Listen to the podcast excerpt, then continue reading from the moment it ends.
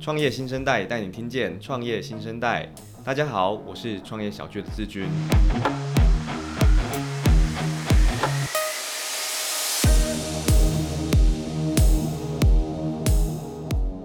创业新生代是数位时代和创业小聚在二零二零年，同时也是创业小聚十周年所推出的 Podcast 节目。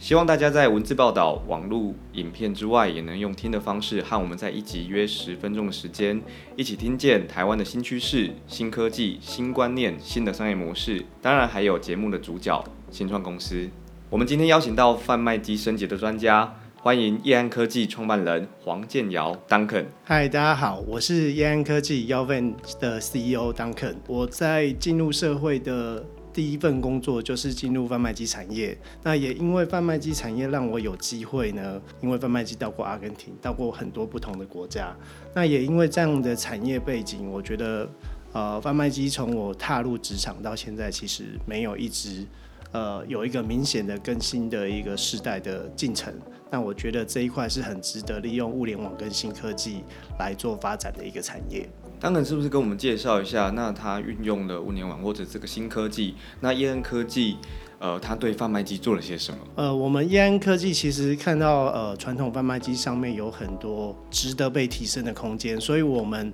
为了让这个产业快速的应用新的科技，我们呃推出了一个名为 VUK 的升级模组。各个营运商或者拥有贩卖机设备的人，利用这个模组就可以很快的在三分钟内升级它的贩卖机。那升级之后的贩卖机就可以来支援行动支付的功能。那而且它也可以把它全部贩卖机的交易资料啦。或者是说营业的状况，这台机器是不是还在营业的这些资讯回传到远方的云端平台，你可以在办公室里面就掌握你全部贩卖机的营业状况。像我们一般人啊，就是面对自动贩卖机的时候，我们我们就投币，然后买饮料。为什么贩卖机像现在需要升级啊？它对这个产业，呃，又会带来什么样的影响？这我想是消费者或者是贩卖机它的营运商，他可能更加会好奇。这样来说好了，就是对一般的消费者来说，他们在接触贩卖机，其实很明显就是使用一个交易的流程。以过去消费者最常遇到的问题，就是像说，呃，这个钱币卡住了，或者是商品没有掉下来。过去其实在现场都没有办法经由客服人员来替他做协助。那所以说，这时候如果这台贩卖机有装上 VUK 模组。那他就可以在呃客服中心就使用远端送亏礼或者讲派币的功能，让客人损失的这个金额很快的又出现在贩卖机上面，然后完成他刚刚没有完成的交易。或者是说没有掉下来的商品，它可以再从其他台或者是其他通道的呃商品通道再完成它的交易，可以实际解决消费者最后一段这个客服的问题。另外一个层面是对于贩卖机摆放的业者来说，它也有一些消费者不常知道的这个问题，像是说。像贩卖机都是放在一些人潮流动的地方，但是现场没有人看管，那怎么进行补货？要带多少货去补？就曾经有台湾的呃饮料大型的业者告诉我们，他们一台货车每天满满的带出去补货，带了四分之一的货回来，可是货品没有补满，因为他们去补货都是用猜的或用经验法则，但是利用 VUK 之后，他们就可以精准的知道今天这一趟出去补货。该带哪些商品，那就可以有效的节省他们补货的整个流程，提升这个贩卖机营运的效率。谢谢 Duncan 哦。嗯，现在我们知道了贩卖机它所遇到的问题，然后也知道了升级的解决方案，它叫业安贩卖机升级模组，也就是 VUK。那在台湾的这些老老旧的贩卖机，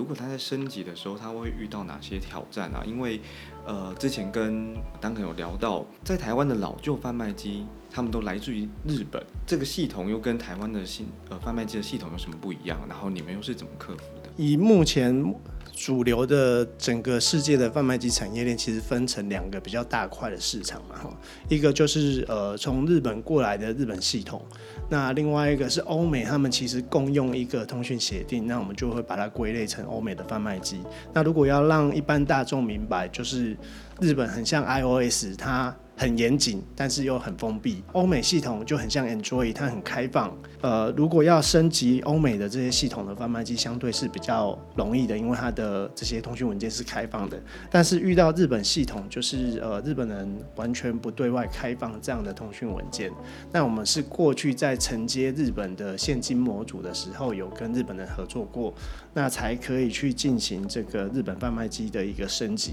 那其实整个日本系统，不管是在台湾，或是整个东南亚，它其实有一个很大的进入障碍，就是大家都没有办法取得日本原厂的 support，这是呃进入这个市场在做的一个呃首要的一个挑战。第二个挑战，其实根据我们进入这市场来观察之后，跟技术完全没有关系，就是过往贩卖机已经可能这个历史。跟使用习惯已经三十年了，那各大运营商在弄有一套他们既定的使用流程或运补流程。当新的科技元素导入之后，其实第一线人员往往是最排斥的。那如何在导入新科技的时候，可以贴近他们原本的使用习惯？就是你总不能叫这些呃补货的这些年纪比较大的运补人员带笔电上第一线吗？那如何在设备上面做到一个钮就可以帮他们做完科技上要做的事情，对他们学习曲线是降低的。我觉得这反而是我们真正进入这个产业之后发现最需要去解决，也是最困难要理解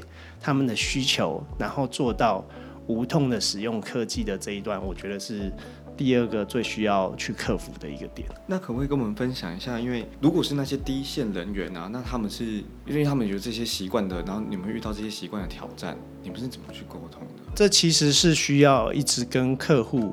就是说我们的使用者来做往返的一些交流。就比方说，我们跟知名的饮料业者去了解他们使用这个后台的习惯。那当初第一版本推出的时候，他们就说：“嗯，你们做的东西。”很完整，什么资料都看得到，但是我们很难用，因为我们需要同时看到资讯 A、资讯 B、资讯 C，但在你的后台是三个不同的地方，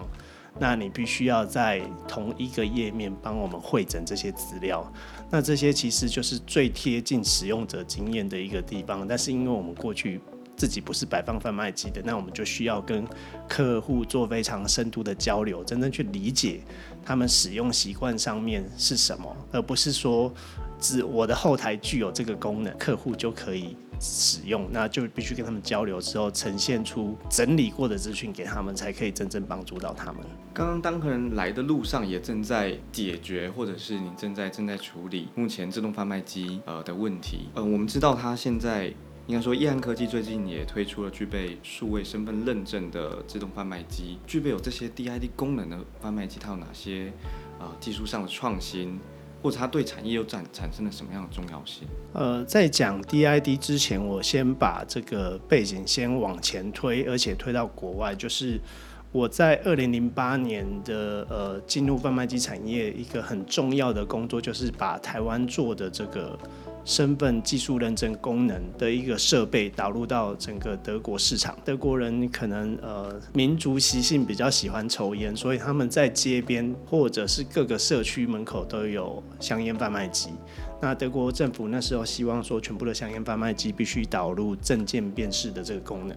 那我们当时台湾的这个部分在美德国取得很大的一个成功，因为德国百分之百的贩卖机证件辨识功能都是台湾提供的。可是，在那一次的经验之后，我们发现这样的技术没有办法移转到其他国家，因为每个国家的实体证件都不一样。在呃科技的推演之后，就是现在有了更多的网络，那有了呃区块链，所以我们就利用 DID 这个功能来取代。过去二零零八年，我在德国进行的实体证件的辨识的这个功能，利用区块链的技术、KYC 的技术跟去识别化的这样的技术，产生一个数位化的电子身份，而且是去识别的电子身份，来让贩卖机不用加挂其他的这些证证件识别的功能，就可以知道你是谁，你的年龄是多少。然后让他来可以卖这些呃，比如说精酿啤酒啦，或者是各种其他需要年龄管制或身份管制的用品。口罩这一次就是因为这样的技术，然后再做延伸